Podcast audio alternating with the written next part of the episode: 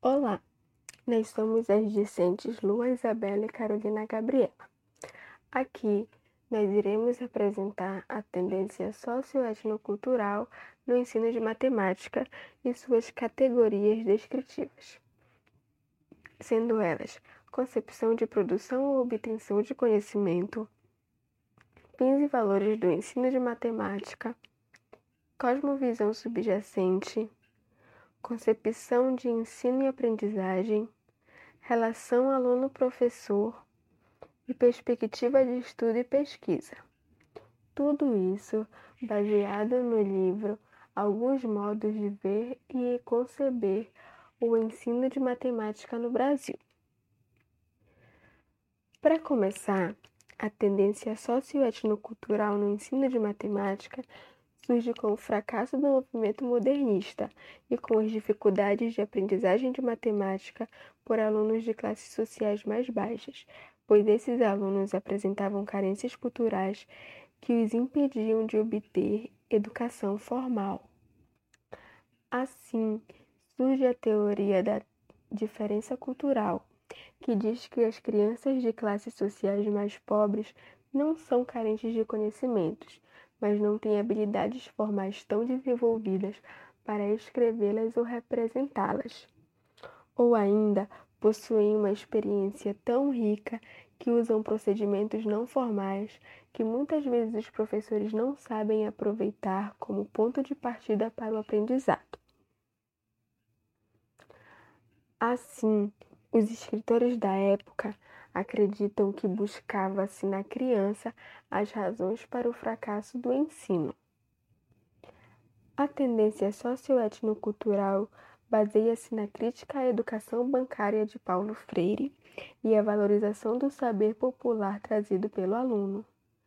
Assim, nesta tendência, a matemática é criada através da vivência dos alunos e da sua capacidade de produzir saberes sobre sua realidade. Inicialmente, a etnomatemática significava a matemática não acadêmica e não sistematizada, ou seja, a matemática informal. Logo após, ela foi classificada como a arte ou a técnica de explicar, de conhecer, de entender nos diversos contextos culturais. Nesta perspectiva, o ensino de matemática nessa tendência busca ensinar aos alunos os saberes práticos da matemática, associando-a à cultura existente para que este aluno possa ver a matemática como prática sociocultural. Pois a matemática só adquire validade quando se encontra presente nas diferentes práticas socioculturais, sendo elas artesanato, vendas, ou as atividades que envolviam compra e troca. Deste modo, o conhecimento matemático passa a ser visto como um saber prático, relativo, não universal e dinâmico. A finalidade para a, a finalidade do ensino de matemática para essa tendência seria a desmistificação e a compreensão da realidade. Compreensão essa que seria necessária para a transformação da realidade e, as, e a libertação dos oprimidos, de acordo com Paulo Freire. Bom dia, meu nome é Carolina Gabriela e, dando continuidade, vou falar um pouco sobre as três categorias da tendência socioetnocultural que são concepção de ensino-aprendizagem, a relação aluno-professor e perspectiva, perspectiva de estudo e pesquisa. É, segundo o texto, o ensino da matemática ele tem como objetivo é, a desmitificação e a compreensão da realidade, porque tendo essa compreensão favorece para a transformação dessa realidade e também liberta as pessoas que são oprimidas e menos favorecidas, favorecidas socioculturalmente. E para isso, o ensino-aprendizagem deve partir dos problemas da realidade dos alunos, já que mesmo, os mesmos aprendem de acordo com seu contexto.